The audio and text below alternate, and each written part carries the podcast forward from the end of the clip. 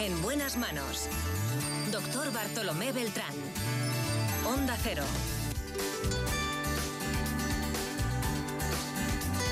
Hola, muy buenos días. Me alegro mucho de saludarles.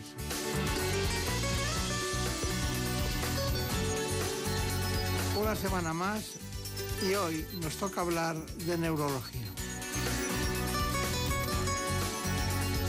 Lo haremos con la doctora Celia Oreja Guevara.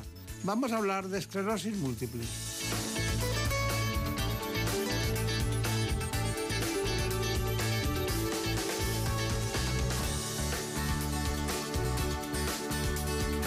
Se trata de una neurólogo del Hospital Clínico San Carlos de Madrid. Con ella hablaremos de la unidad que coordina de esclerosis múltiple.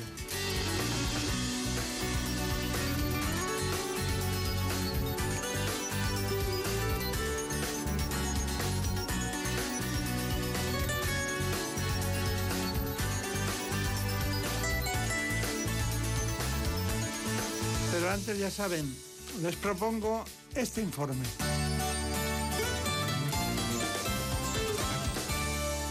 Cada año se diagnostican cerca de 2.000 nuevos casos de esclerosis múltiple en España, una enfermedad que ya afecta en nuestro país a unas 55.000 personas. Y tras los accidentes de tráfico es la segunda causa de discapacidad en adultos jóvenes. Esta patología suele comenzar entre los 20 y los 45 años y por causas que aún se desconocen es tres veces más frecuente en mujeres. Entre los primeros síntomas destacan la alteración de la sensibilidad, hormigueos, fatiga, dificultad para andar o visión borrosa. Al tratarse de una enfermedad crónica requiere un tratamiento continuo y aunque no se ha encontrado una cura definitiva, los nuevos fármacos consiguen controlar su evolución. Algo muy importante es que según los estudios, un 75% de los pacientes con esclerosis múltiple cumple correctamente con el tratamiento, gracias a la relación de confianza que se establece entre el paciente y su médico.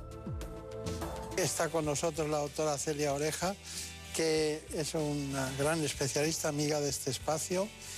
Y bueno, lo primero en primer lugar es que veo que ha habido dudas en, en cuanto a los datos, ¿no? Vamos a hablar de esclerosis múltiple, como usted sabe, pero unos hablan de 50.000 en España, otros de 55.000 de esclerosis múltiple. Pero, ¿qué tiene que ver eso con la mielina? Sí, muchas gracias por invitarme otra vez. Me encanta venir aquí al programa. Pues la, tiene que ver porque la esclerosis múltiple nosotros llamamos que es una enfermedad desmielinizante y eso quiere decir que se pierde mielina. ¿Y qué es la mielina? Bueno, pues la mielina es el recubrimiento que tienen los nervios. Los nervios son como cables, los cables que van al ordenador. Bueno, pues es un cable que tiene un recubrimiento alrededor que es de color blanco y esa es la mielina. Entonces, los nervios solo funcionan cuando la mielina está intacta, porque es el recubrimiento blanco que tienen los cables. Cuando esa mielina se pierde y ya no hay recubrimiento, solo quedaría, como en el cable, la parte naranja.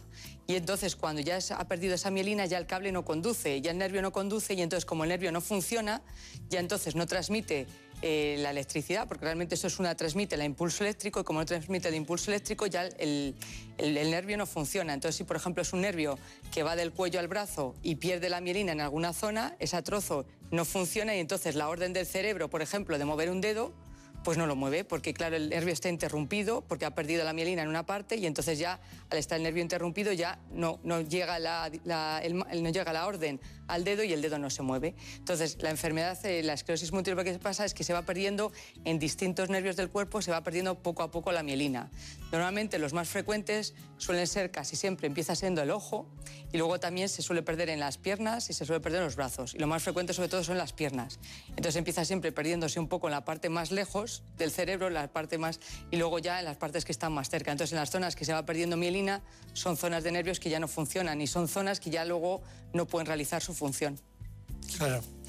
Y dígame, eh, eh, ¿cuál es eh, de todos los tipos que hay, cuál es el más frecuente? ¿Qué tipos hay y cuál es el más frecuente? Sí, pues hay tres tipos. hay tres tipos. El tipo, la remitente recurrente, la secundaria progresiva y la primaria progresiva.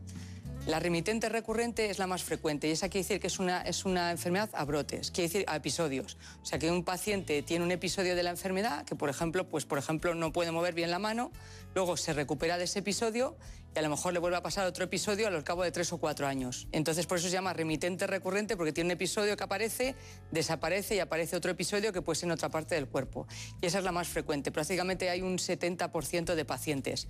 Luego, a esos pacientes que tienen ese tipo de esclerosis, que va siempre a episodios, puede ser que llegue en un momento que ya no hay episodios, sino que simplemente la enfermedad va mal. Es una enfermedad ya luego de neurodegenerativa, como puede ser Alzheimer, Parkinson. Entonces ya la enfermedad no tiene episodios, sino que el paciente cada vez va peor, va peor, va peor, va peor, y esa es la, enfermedad que se llama secundaria progresiva. Lo que es importante es que no todos los pacientes que tienen remitente recurrente van a la secundaria progresiva, solo muy poquitos.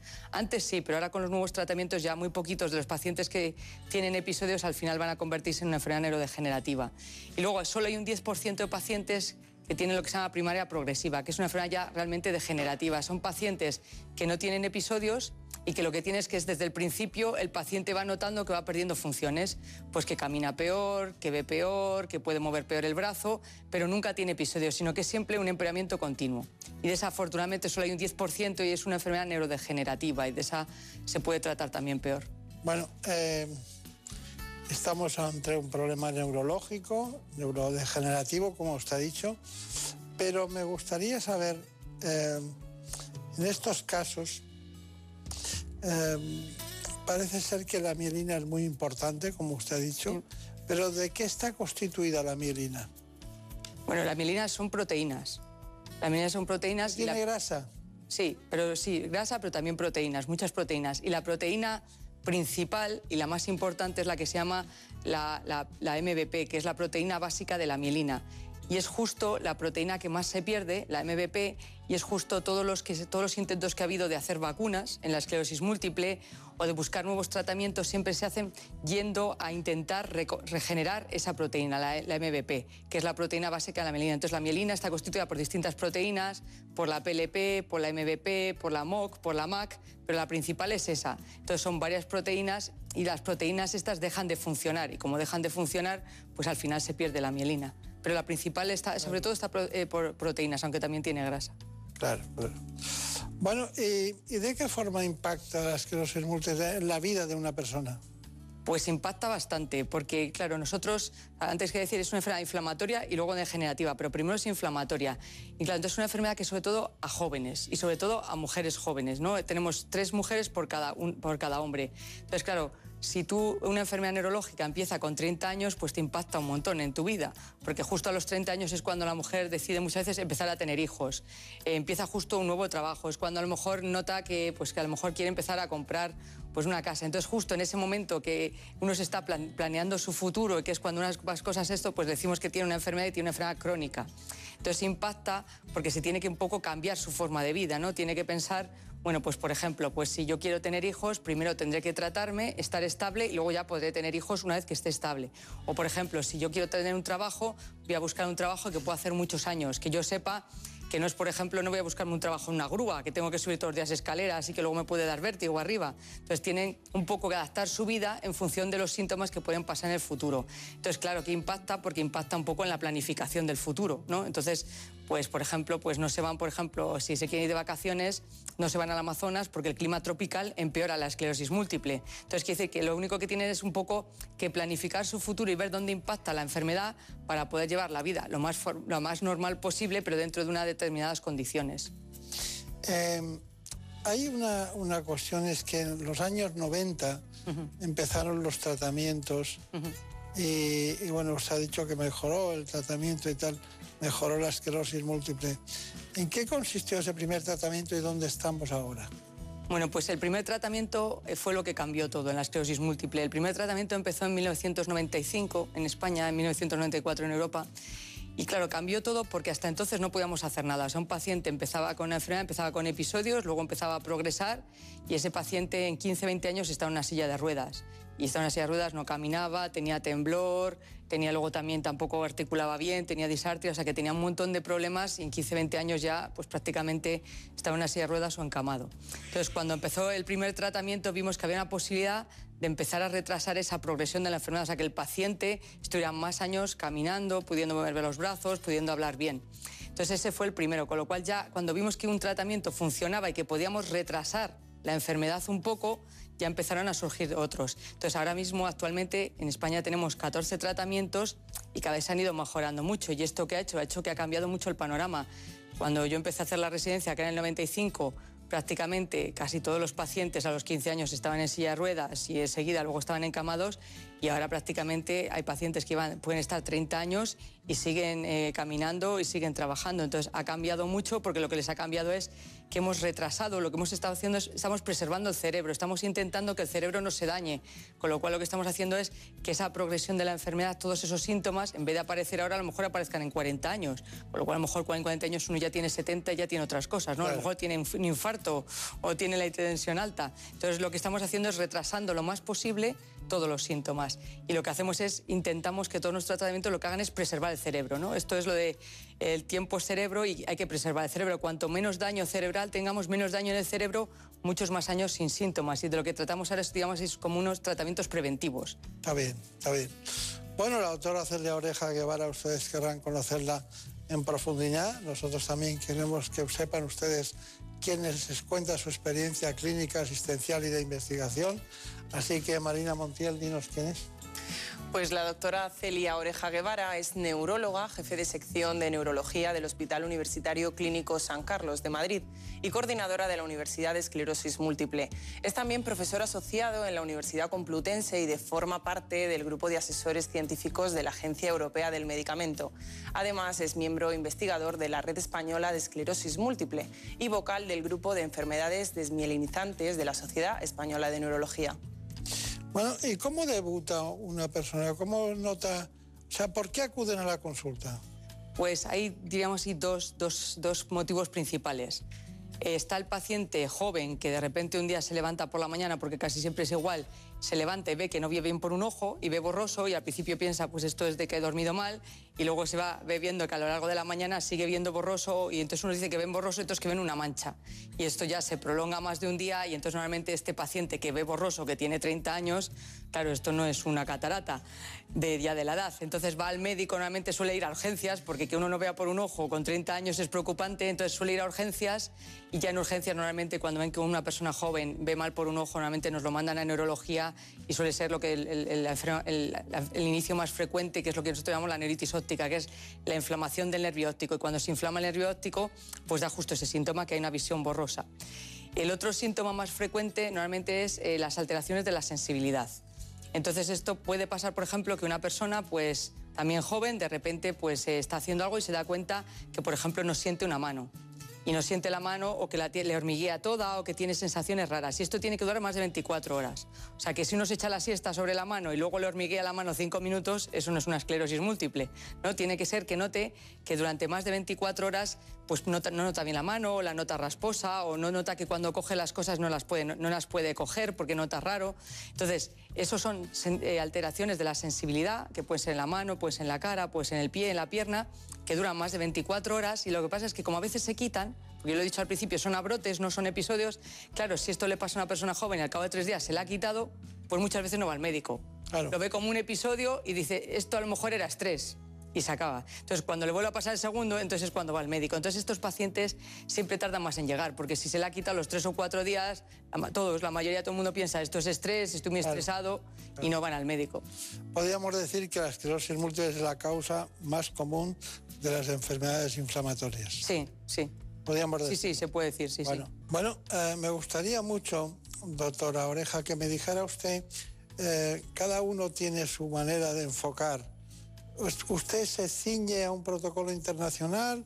¿Está haciéndolo según el caso de la clasificación que nos acaba de citar? ¿Qué, medicamentos emplea?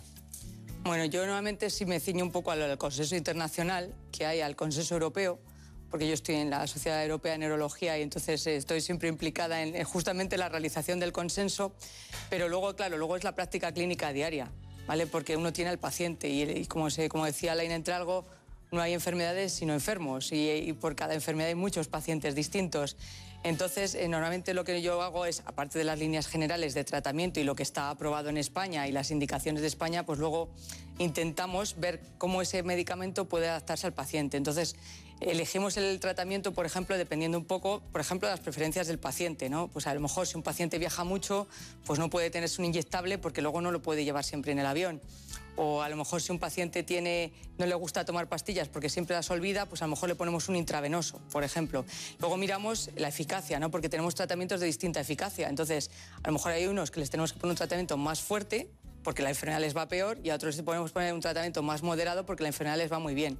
Luego también miramos mucho los efectos secundarios, porque tenemos tratamientos que se parecen, pero a lo mejor uno lo que da es dolor de cabeza y cansancio, y otro a lo mejor lo que hace es que se le cae el pelo. Pero claro, la gente dice, no, yo es que prefiero estar cansado, y otro dice, no, yo es que prefiero que se me caiga el pelo. Entonces, dependiendo de los efectos secundarios, de la eficacia, de lo que el paciente, de la vida del paciente, ¿no? Porque tenemos que adaptarnos ahí al paciente. O sea, que tienen ustedes en cuenta muchísimos factores para indicar el tratamiento.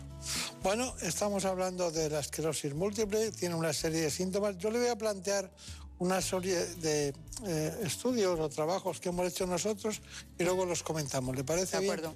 Vamos a ir con los síntomas. María Montiel.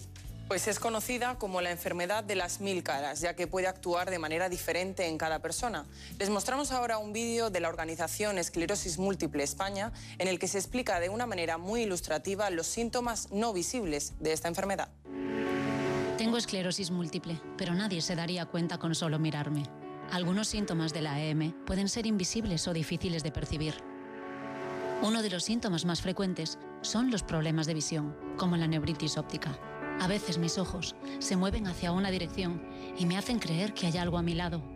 En ocasiones, mi piel es tan sensible que siento que me quema el cuerpo o que alguien me está clavando agujas calientes. Muchos hablan del abrazo de la EM cuando parece que una fuerza invisible te aprieta con fuerza. Otro síntoma frecuente de la esclerosis múltiple son los mareos. Cuando me levanto rápidamente y miro al suelo, siento que mido 10 metros. Todos nos cansamos. Pero la fatiga en la EM puede superar todos los niveles. Además, las personas con EM tienen tres veces más probabilidades de sufrir depresión y esto te puede hacer sentir decaído, vacío, triste y no te permite concentrarte o tomar decisiones. Como no siempre parece que estoy enferma, la gente no entiende la situación que estoy atravesando. Pero no es necesario que veas mis síntomas de la esclerosis múltiple para creértelos. Bueno, ¿qué le parece? No, me parece muy bien. Está reflejado justo uno de los problemas que tenemos, porque tenemos síntomas visibles, pues si un, paciente cojea, lo ve todo el mundo y dice ese paciente está enfermo. Y luego tenemos los síntomas invisibles, que es el gran problema, cuando piensan a veces que el paciente es un simulador. Entonces, por ejemplo, la fatiga es un gran problema.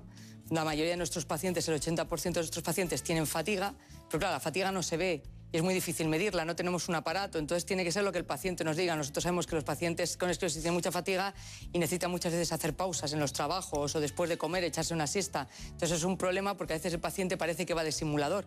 Nosotros sabemos que tiene fatiga porque la pérdida de mielina hace que el nervio no conduzca bien y tiene que repetir muchas veces el mismo impulso, con lo cual eso está dando lugar a la fatiga. Otro de los problemas que, decía, por ejemplo, son los mareos. Los mareos, cuando uno tiene vértigo, va al otorrino y el otorrino sí que lo puede medir y lo puede ver porque lo ve con los ojos y con los aparatos. En cambio, el mareo de esclerosis múltiple es un mareo difuso. El paciente se siente mareado, pero no lo podemos ver, o sea, no se lo podemos medir. Y claro, entonces, pues claro, el paciente va al trabajo y dice, estoy mareado y estoy cansado y nadie... Pero mareado es distinto a tener dolor de cabeza, ¿no? Sí, sí, completamente distinto. nuestros pacientes tienen poco dolor de cabeza.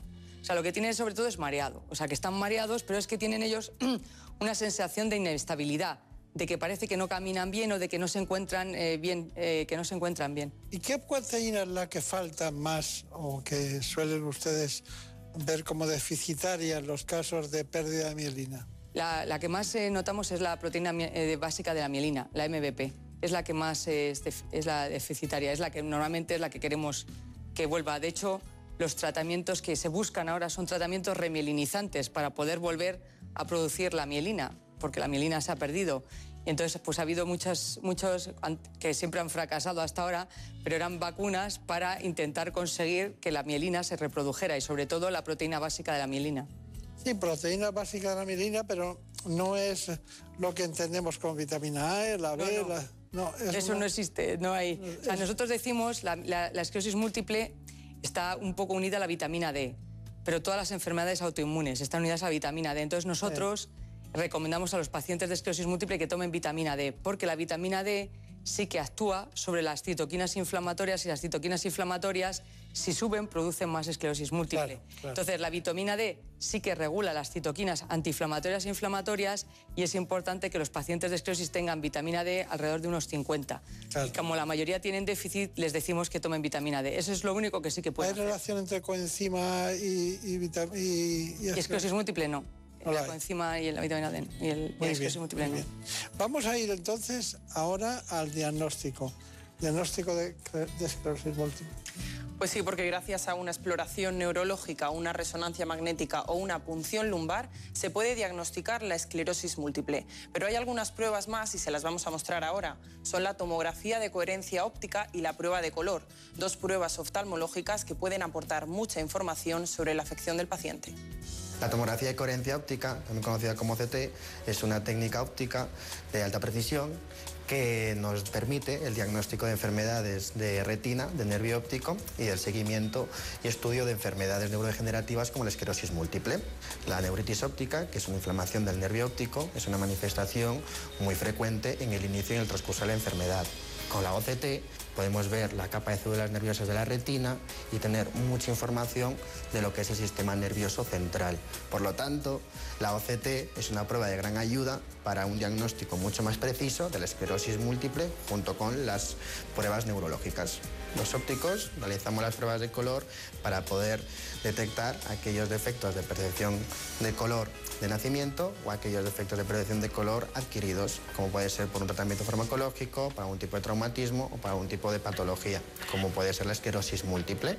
La prueba que utilizamos es la prueba Fanworth Munsell de 28, que consiste en un círculo cromático donde van colocando una serie de fichas de forma gradual que va cambiando las tonalidades y los colores.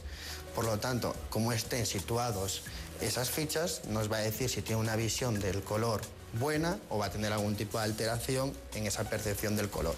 pacientes de esclerosis múltiple normalmente suelen tener defectos en diferentes gamas de colores, como puede ser el rojo verde, puede ser el azul amarillo, y todo esto está ocasionado por una neuritis óptica ocasionada por la enfermedad o simplemente por una alteración del sistema nervioso central, como la enfermedad en sí, que se manifiesta con esta percepción del color anómala.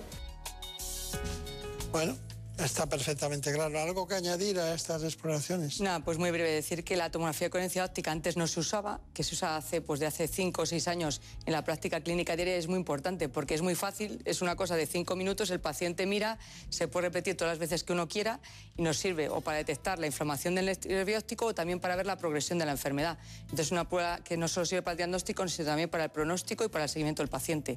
Y es muy fácil y al paciente no, no le supone ningún problema, solo tiene que mirar a un como a los oftalmólogos, a, una, esta y ya está. Claro. Bueno, aquí ya sabe usted que lo más importante son los testimonios.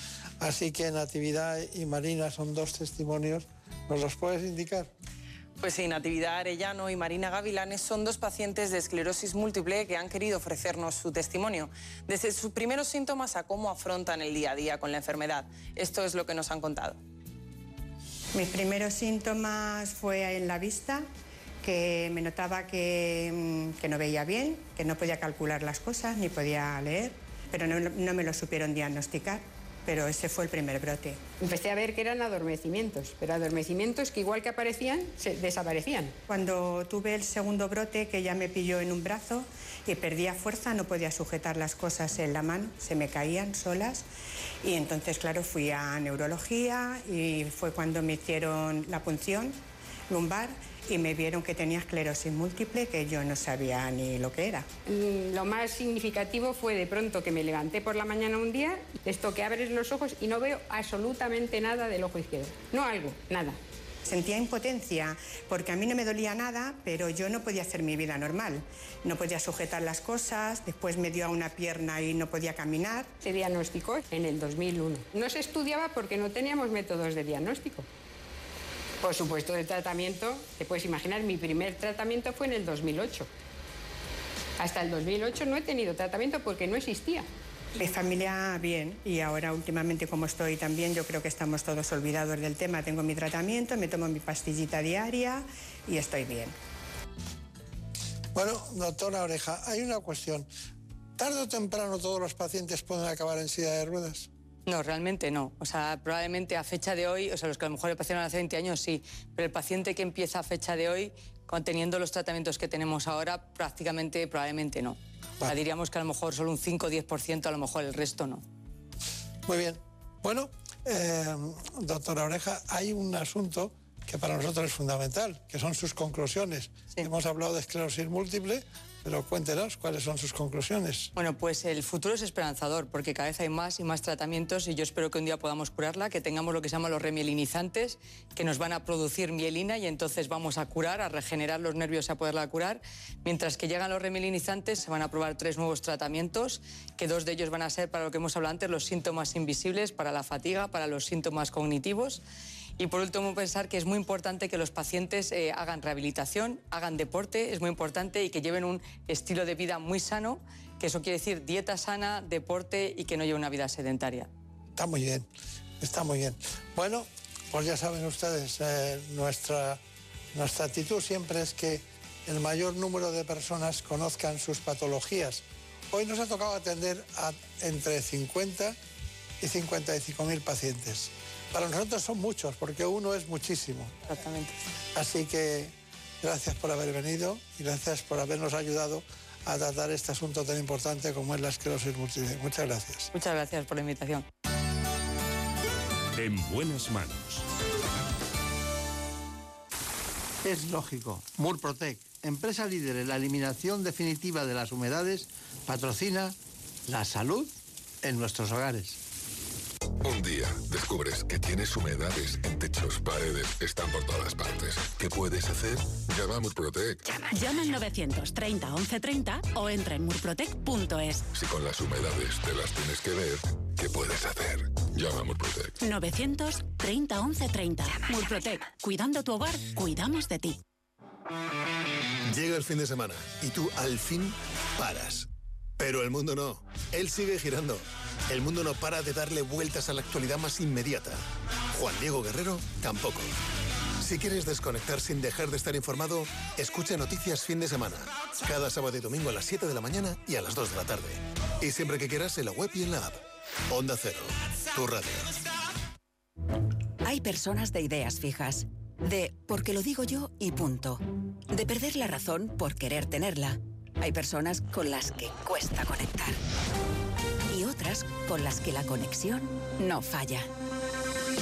¿Qué tal? ¿Cómo están? Bienvenidos a una nueva mañana de radio. Gracias por elegirnos. No hagas, no hagas por cambiar ya de tema. Quién sabe qué acontecimientos inesperados nos traerá la actualidad de esta nueva temporada, ¿verdad? Porque hay más de un tipo de oyente, pero solo una radio capaz de llegar a todos. Onda Cero, tu Si eres de los que se duermen con las noticias, aquí eso de despertar interés se nos da bien. Nos acompaña Pedro Sánchez. He tratado siempre de, de cumplir con mi palabra. ¿Y por qué nos ha mentido tanto entonces, presidente? Señor Núñez Feijóo, buenos días. ¿Está usted insinuando que la dirección de correos ha tenido algún interés en que no se repartieran a tiempo los votos por correo?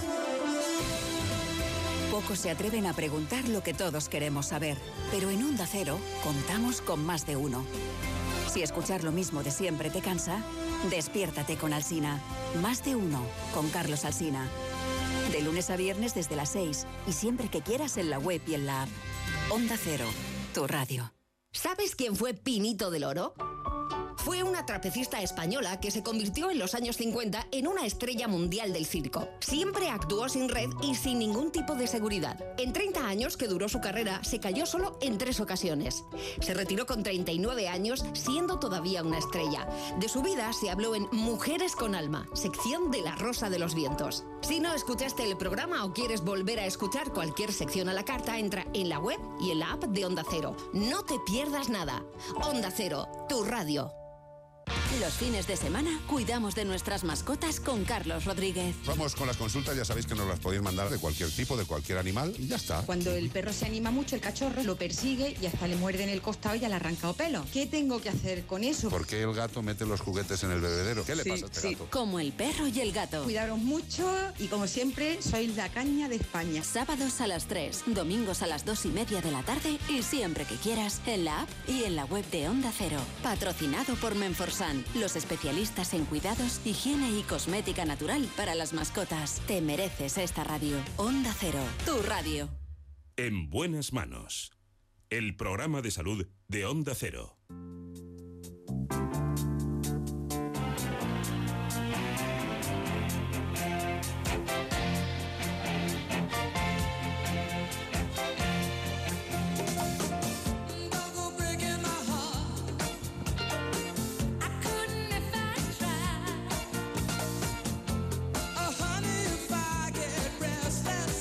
Ahora nos toca hablar con el doctor Julián Pérez Villacastín.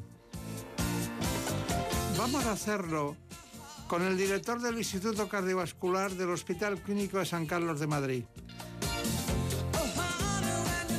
Así que vamos a hablar de las arritmias.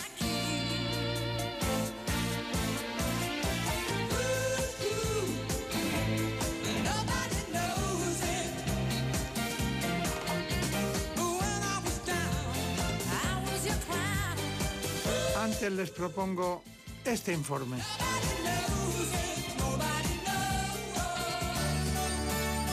En buenas manos. Incluso en reposo el corazón late entre 60 y 100 veces por minuto.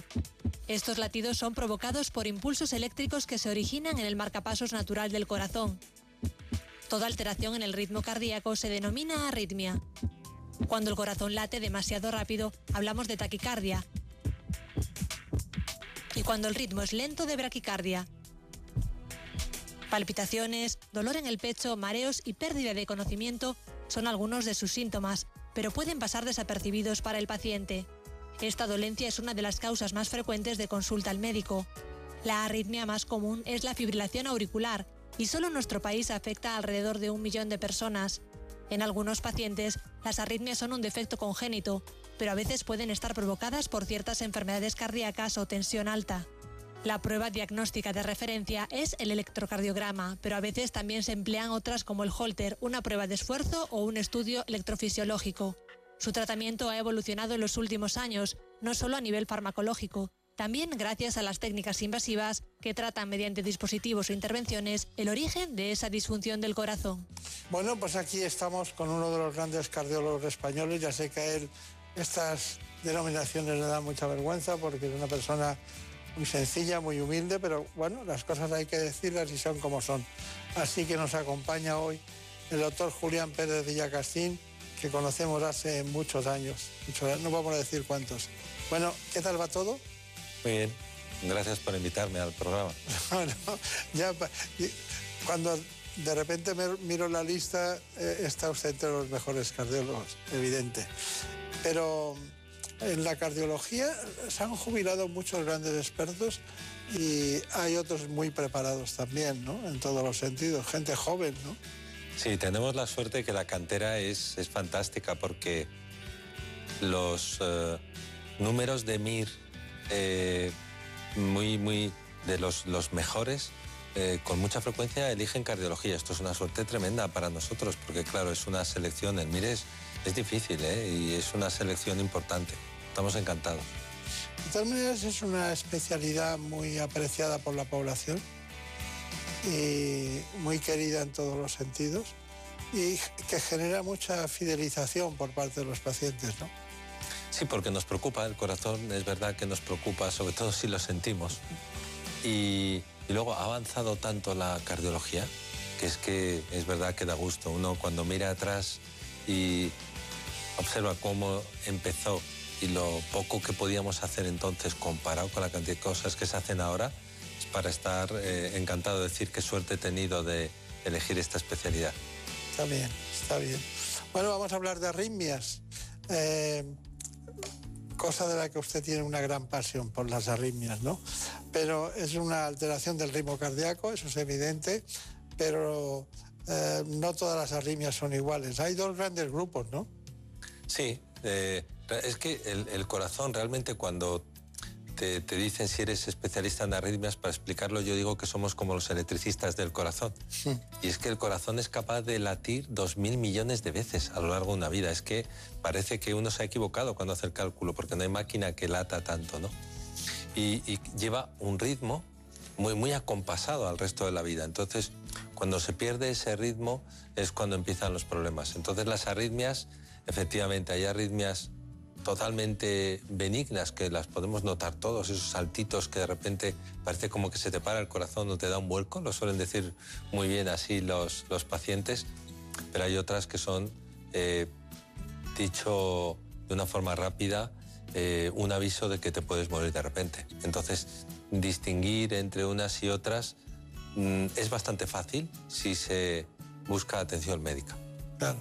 Cuando usted habla de se puede uno morir de repente, se refiere a las que cursan con fibrilación auricular, que son ese 4% en personas de más de 40 años que pueden tener un, un émbolo, pueden tener, hacer un embolio. Bueno, la, la fibrilación auricular, efectivamente, el principal daño que hace es que se pueden formar coagulitos dentro del corazón y un coágulo muy pequeño del tamaño de la cabeza de un alfiler en una arteria cerebral nos puede dejar eh, paralíticos o hemipléjicos, tener un ictus, ¿no? lo que llamamos un ictus.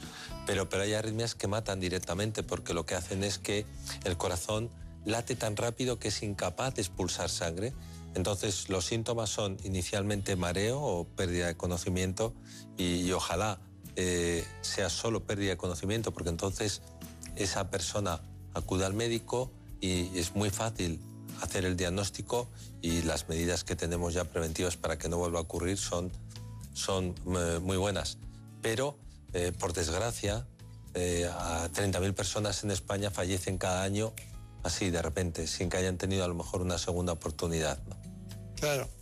Tengo notado que en 48 horas eh, la clínica, bien realizada, se puede tener una valoración completa del paciente e incluso eh, personalizada y luego darle de alta.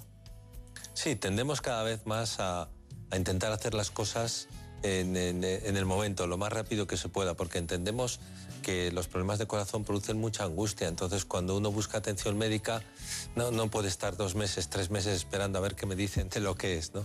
Y entonces, sí, intentamos, tenemos eh, eh, cada vez más lo que llamamos consultas de alta resolución y en 48 horas se puede establecer un diagnóstico y un tratamiento orientativo muy, muy adaptados a cada persona.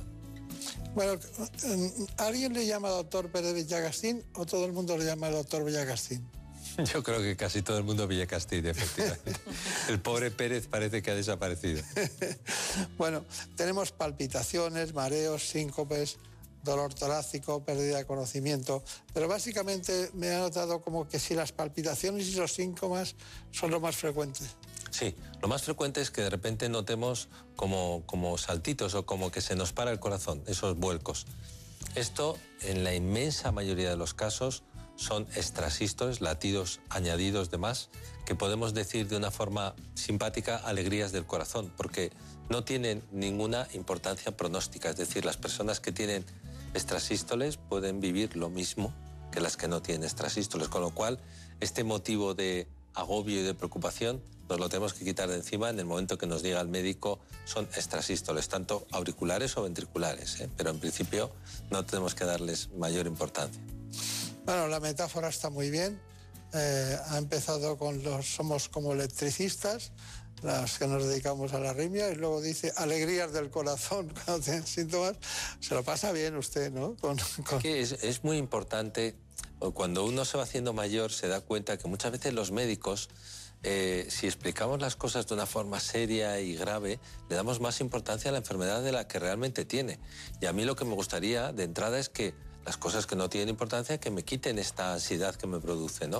Y yo creo que hacerlo así, ya tenemos ese componente de apoyo psicológico, ya lo tenemos ganado, ¿no? Y para el corazón es muy importante porque antes estaba la doctora Oreja, que me cruza con ella, pues el, el corazón y el cerebro están muy, muy relacionados. Sí, desde luego, desde luego. Bueno, eh, vamos a ver, hay un asunto fundamental para nosotros y es que eh, tenemos el currículum siempre, hoy tenemos como de todos los especialistas del doctor Julián Pérez de Yacasín, pero le va a faltar una cosa al currículum de hoy. Es que posiblemente en los últimos días, no voy a decir ayer, pero es posible un nuevo catedrático de la especialidad. Y eso es, según su opinión, es ir para abajo. Y es que es cuando se llega al máximo, ¿no? En todos los sentidos. Eso le llama a él porque le gustaría más empezar, la ilusión de empezar. Así que vamos con su currículum. Pérez no se nos ha olvidado, pero, pero eso, eso sí, doctor. Pues hoy nos acompaña el doctor Julián Pérez Villacastín, actual presidente de la Sociedad Española de Cardiología. Es jefe del Servicio de Cardiología del Hospital Clínico San Carlos de Madrid, director del Instituto Cardiovascular del mismo centro y coordinador de Cardiored en la Comunidad de Madrid. También dirige la unidad de arritmias del Hospital Nuestra Señora del Rosario. Es profesor titular de la Universidad Complutense e investigador principal del cibercardiovascular. Yo no, pues no sé decirlo suavemente. no, no, está bien dicho. A veces eh, sin un equipo detrás extraordinario sería imposible. Uno puede tener muchos títulos, pero luego no trabaja nada, ¿no? Gracias al equipo podemos hacer eh, muchas cosas. Claro, lo, que a mí me da mucha rabia cuando la gente dice, pero tendrá tiempo para todo, y no se dan cuenta de algo fundamental. Hay mucho tiempo para todo cuando el conocimiento está bien asentado y sabes aplicarlo en el momento oportuno. ¿no? Eh, hay tiempo para todo. Sin duda. Por lo menos tenemos que, establecer prioridades y luego lo que, lo que es fundamental y da muy buen resultado es rodearse de, personas que sean eh, mejores que tú. Si, si, consigues esto ya es ideal, porque no hace falta ni que, ni que trabajes tanto. Claro. ¿Sigue siendo el electrocardiograma fundamental? Fundamental. Parece mentira, ¿eh? pero no hay quien lo desbanque. Están intentando ahora incluso sacarle mayor provecho con técnicas de inteligencia artificial, etcétera, etcétera. Y, otras pruebas, pues prácticamente el fonendo, el fonendo casi, casi lo vamos dejando ya de lado, aunque duela decirlo, es así, porque hoy en día con un ecocardiógrafo que es del, tamaño de un teléfono, somos capaces de ver tantas cosas que el, el fonendo se queda un poquito de lado pero el electrocardiograma de momento no hay quien lo retire y de hecho, si se fijan, está tan de moda que en todos los gadgets nuevos de los relojes, etcétera, lo fundamental es el electrocardiograma. o sea que va más, va más. Y la foto, el problema es la foto. Me gustaría que me dijera el electrocardiograma es fundamental, pero hay muchas más cosas. Por ejemplo, estamos hablando del holter. ¿El holter lo, usan ustedes periódicamente? Sí, sí, el, el, holter se utiliza. Lo que, lo que pasa es que es muy importante que la persona tenga la suerte de tener los síntomas en el momento que lleva el holter.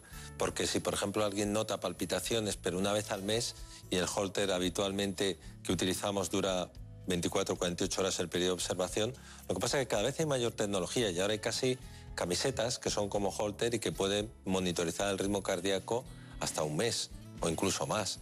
Y pequeños dispositivos que se ponen debajo de la piel, que son como microchips, y pueden estar monitorizando el corazón hasta dos años. O sea que el Holter en sus distintas facetas sigue siendo un, instrumento diagnóstico importante.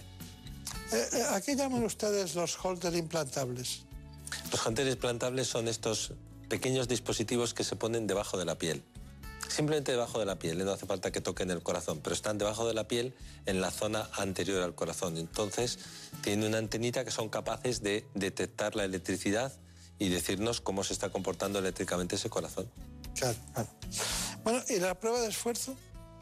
La prueba de esfuerzo está muy bien, sobre todo porque es como sobrecargar, como su nombre indica, al corazón y ver cómo se comporta en, situaciones de, sería como el estrés máximo. Y, ahí la electricidad es un componente importante. ¿Qué es lo ideal? Lo ideal es estas personas que nos cuentan que tienen, por ejemplo, palpitaciones con el esfuerzo o que se marean o que pierden el conocimiento, por ejemplo, con algunos deportistas, es clave hacerles esa prueba de esfuerzo, llegar a, que el corazón se ponga a tope y entonces vemos el comportamiento no solo de la electricidad, que es a fin de cuentas lo que hace latir, sino también el comportamiento del, bombeo del corazón, ¿no? que es lo más importante para que la sangre salga hacia, adelante. Claro, claro. Bueno, realizado por Ana Villalta, eh, vamos a hablarles de las pruebas de esfuerzo, ¿no? Pues sí, porque para diagnosticar una arritmia es necesario realizar un estudio del paciente. El doctor Daniel García Rivas, cardiólogo del Hospital Clínico San Carlos, nos explica las principales pruebas que realizan cuando se sospecha que se padece esta afección. Para diagnosticar una arritmia, el especialista realiza un estudio que consiste en diversas pruebas. Una de ellas es el electrocardiograma. Nos puede o directamente mostrar qué arritmia es o dar pistas sobre el tipo de arritmia que puede estar produciéndose sobre el paciente dependiendo de las características que veamos. Hay diferentes tipos de arritmias, hay algunas supraventriculares y otras ventriculares. Las arritmias supraventriculares podemos diagnosticarlas directamente con el electrocardiograma y las ventriculares también, pero tenemos que verlas directamente en el momento en el que se está produciendo la arritmia. A continuación se realiza una ergometría, también conocida como prueba de esfuerzo. Consiste en poner al paciente sobre una cinta sin fin y hacer cierto ejercicio físico mientras monitorizamos la electricidad del corazón y la tensión arterial. Y para registrar la actividad rutinaria del corazón se utiliza el holter. Consiste en colocar los electrodos del electrocardiograma, pero hacemos una monitorización más larga, durante 24, 48, 72 horas y algunos dispositivos permiten estudiar eh, este, esta actividad eléctrica durante más tiempo, durante un mes. Finalmente, ya con los resultados de las pruebas, el especialista hace una valoración de cada caso. Con estas pruebas lo que se intenta es identificar qué tipo de arritmia es para establecer un tratamiento, ya sea farmacológico o ya sea mediante un estudio electrofisiológico para el tratamiento invasivo de la arritmia mediante ablación con catéteres. ¿Y qué miedo tiene la gente cuando dicen la palabra ablación, verdad? Que no es para tanto, ¿no? ¿O sí? Bueno, es que de entrada el nombre es horrible, pero, pero significa escisión. Nosotros eh, lo que trabajamos es con pequeñas quemaduras dentro del corazón. Eh, tendrían que tener mucho más miedo a los medicamentos antiarrítmicos que realmente a estas técnicas que pueden ser curativas en muchos casos. Y, he visto que ahora, ahora le, plantearemos el tema de la, de la, farmacología del corazón, pero realmente es complicada, ¿no? porque me da la impresión de que se han quedado medicamentos en personas mayores muy obsoletos y que se siguen usando, porque les va bien o por lo que sea, y no se pierde eficacia. Es que no, ha habido grandes avances en los fármacos antiarrítmicos. Estamos utilizando todavía la dioxina, que es de, hace 100 años. Pero, pero incluso los fármacos, eh, los últimos fármacos eh, en patología cardiovascular no son para las arritmias. Para las arritmias no hay, no hay fármacos extraordinarios como están apareciendo ahora para otras cosas dentro de la patología cardiovascular. Eso es así. Y, por el contrario, las técnicas de ablación eh, con, con, pequeños catéteres son segurísimas y cada vez más eficaces porque tenemos unos, una metodología unos sistemas de navegación que nos permiten estar dentro del corazón como si estuviéramos dentro de nuestra casa y ver cuáles son las cuestiones anormales y solucionarlas, ¿no? Algo que parecía impensable hace unos años. Claro, y muchos especialistas que, que se han eh, dedicado exclusivamente a ese tema lo hacen perfectamente, claro.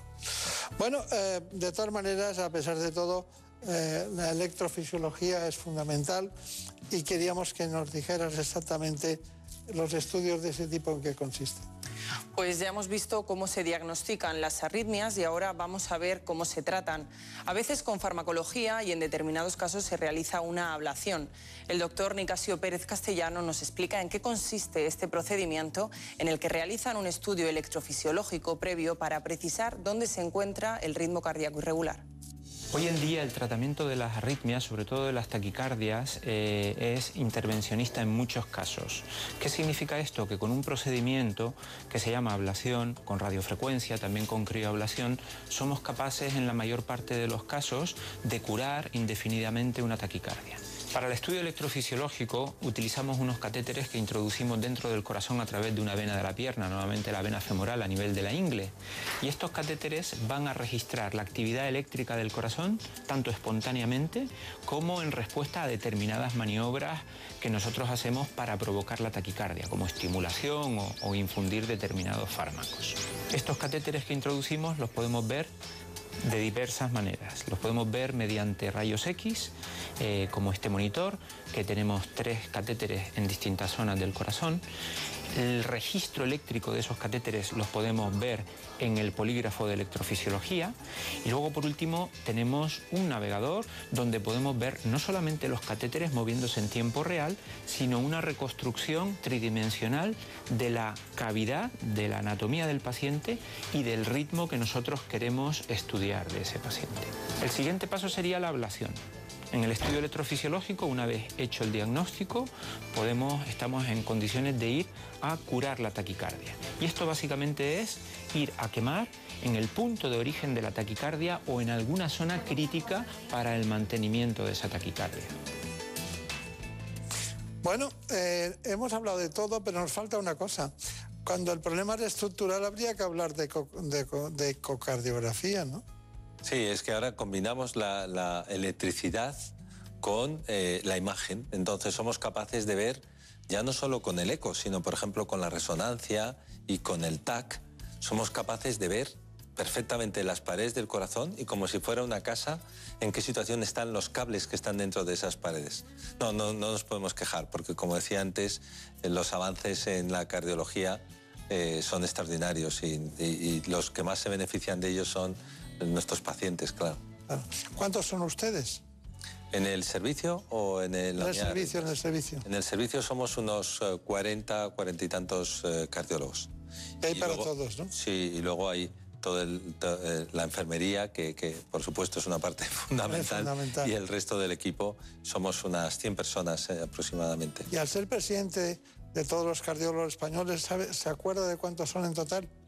Bueno, yo creo que eh, estamos haciendo un estudio ahora, porque aunque parezca mentira, no se sabe ni el número de cardiólogos exactos que hay en, nuestro país, porque las cifras que, que, tenemos son muy orientativas, a lo mejor pueden ser 7.000, 8.000, pero, pero no se sabe con seguridad ni se sabe cuántos se van a jubilar. Como decía usted al principio, que se están jubilando muchos, pues no sabemos eh, cómo, cómo va a evolucionar, pero sí estamos teniendo problemas para encontrar cardiólogos jóvenes que quieran trabajar, por ejemplo, en hospitales comarcales. Entonces, creemos y este año hemos solicitado para el sistema MIR que se amplíe un poquito la especialidad de cardiología. Esperemos que nos hagan caso en el Ministerio. Esperemos. No sé si tendrán tiempo para todo, pero bueno, es igual. Ojalá que lo tengan porque ahí va nuestro corazón también. Bueno, vamos con las complicaciones de las arritmias. Vamos allá. Establecer un diagnóstico y un tratamiento es fundamental para tener controladas las arritmias, pero mucha gente no sabe que si no se tratan estas alteraciones del ritmo cardíaco pueden causar complicaciones para la salud o incluso la muerte súbita. No todos los pacientes son conscientes de que padecen una arritmia, y es que la percepción de los latidos del corazón varía mucho de una persona a otra. Es importante conocer el ritmo cardíaco, ya que en algunos casos las consecuencias pueden llegar a ser graves. El accidente cerebrovascular, debido a un mayor riesgo de coágulos sanguíneos, la insuficiencia cardíaca y la muerte súbita son algunas complicaciones que pueden poner en peligro la vida. Esta última se debe habitualmente a una arritmia cardíaca maligna, la fibrilación ventricular. Esta afección hace que el corazón pierda su capacidad de contraerse de forma organizada, por lo que deja de latir. Los pacientes que la sufren primero pierden el pulso, después el conocimiento y la capacidad de respirar, y si no se recibe atención inmediata puede llevar a la muerte. Existe una medida de tratamiento eficaz, la desfibrilación. Aquí cada minuto cuenta y actuar rápido es fundamental para el pronóstico de estos pacientes, ya que se calcula que por cada minuto de demora existe un 10% menos de posibilidades de recuperación ya sabemos todo prácticamente, hemos dado una idea de conjunto de las arritmias.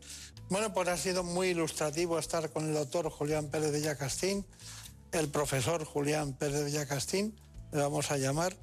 Eh, llevo muchos años conociendo a especialistas de distinto tipo y condición, pero hay alguno que, que solo pone un pie más atrás para coger más impulso en todos los sentidos.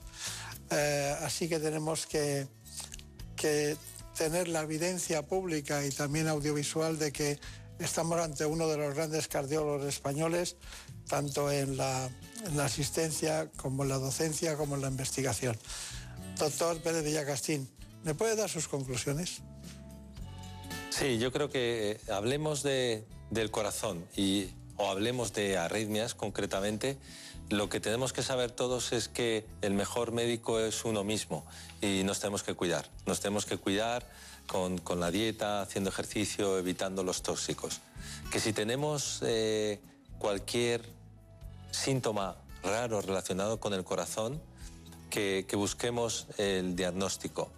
Porque hay ahora mismo en España eh, además de los médicos, eh, por supuesto, de atención primaria, pero los cardiólogos son excelentes y las unidades de arritmias que ahora ya no están localizadas solo, como sucedía antes en grandes capitales, sino que tenemos muchas y esparcidas por España, son eh, excepcionales. Y es muy fácil con los adelantos que tenemos llegar a un diagnóstico y a un tratamiento correcto y cuanto antes se lleve a cabo el diagnóstico y cuanto antes se lleve a cabo el tratamiento, mucho más fácil es, es curar. De manera que les animaría a que no esperen por miedo, en muchos casos, voy a esperar porque a lo mejor se me pasa. No, vamos a ir pronto y ya nos dirán los médicos lo que tenemos que hacer y seguro que nos solucionan el problema. Muy bien, pues me alegra muchísimo de verle en estas circunstancias. Parece que no pasa el tiempo por usted, pero en fin, muchísimas gracias por todos y recordarles a todos ustedes que, bueno, eh, la Fundación Española del Corazón que él preside. Eh, tenemos grandes amigos, muchos recuerdos para ellos y a esos 40 profesionales que la acompañan cada día en el Hospital Clínico Universitario en el Departamento de Cardiología. Muchas gracias y hasta pronto. Muchas gracias a ustedes por la invitación. En buenas manos. Onda Agraria. Agricultura, pesca, ganadería, mercados. Aquí empezamos Onda Agraria, una hora recorriendo con todos vosotros el campo español. Resolver consultas, dudas de ámbito legal o ámbito administrativo que nos envían los oyentes. Cuéntenos un poquito esa aceituna, cómo se traduce luego en el aceite, qué tipo de aceite nos da. La voz del campo. Para los amantes de la cerveza, la posibilidad de que no haya lúpulo, pues hace que se nos pongan los pelos de punta. Cuéntanos, como ya saben nuestros oyentes, la climatología es una de las grandes. Onda Agraria. Pablo Rodríguez Pinilla y Soledad de Juan. Sábados y domingos a las 6 de la mañana. Y siempre que quieras, en la web y en la app de Onda Cero. Te mereces esta radio. Onda Cero, tu radio. Llega el fin de semana y tú al fin paras. Pero el mundo no. Él sigue girando. El mundo no para de darle vueltas a la actualidad más inmediata. Juan Diego Guerrero tampoco. Si quieres desconectar sin dejar de estar informado, escucha Noticias Fin de Semana. Cada sábado y domingo a las 7 de la mañana y a las 2 de la tarde. Y siempre que quieras en la web y en la app. Onda Cero, tu radio. ¿Sabes qué pasó con el cerebro de Einstein? Einstein falleció en 1955. Según sus últimos deseos, fue incinerado y sus restos fueron esparcidos en algún lugar secreto. Pero pocos saben que durante la autopsia el patólogo Thomas Harvey extrajo su cerebro y lo cortó en 240 trozos. En 1998, Harvey y otros científicos devolvieron los restos que tenían, a excepción de 24 piezas que podrían estar actualmente en cualquier parte del planeta. En la tertulia Zona Cero de la Rosa de los Vientos hablaron de esta y otras historias muy interesantes. Si no escuchaste el programa o quieres volver a escuchar cualquier sección a la carta, entra en la web y en la app de Onda Cero. No te pierdas nada. Onda Cero, tu radio. En buenas manos. El programa de salud de Onda Cero. Dirige y presenta el doctor Bartolomé Beltrán. The weather outside is frightful, but the fire is so delightful. Since we've no place to go, let it snow, let it snow, let it snow. It doesn't show signs of stopping, and I brought some corn for popping. The lights are turned down low. Let it snow, let it snow, let it snow. When we finally kiss goodnight, how I'll hate going out in the storm. But if you'll really hold me tight, all the way home I'll be warm.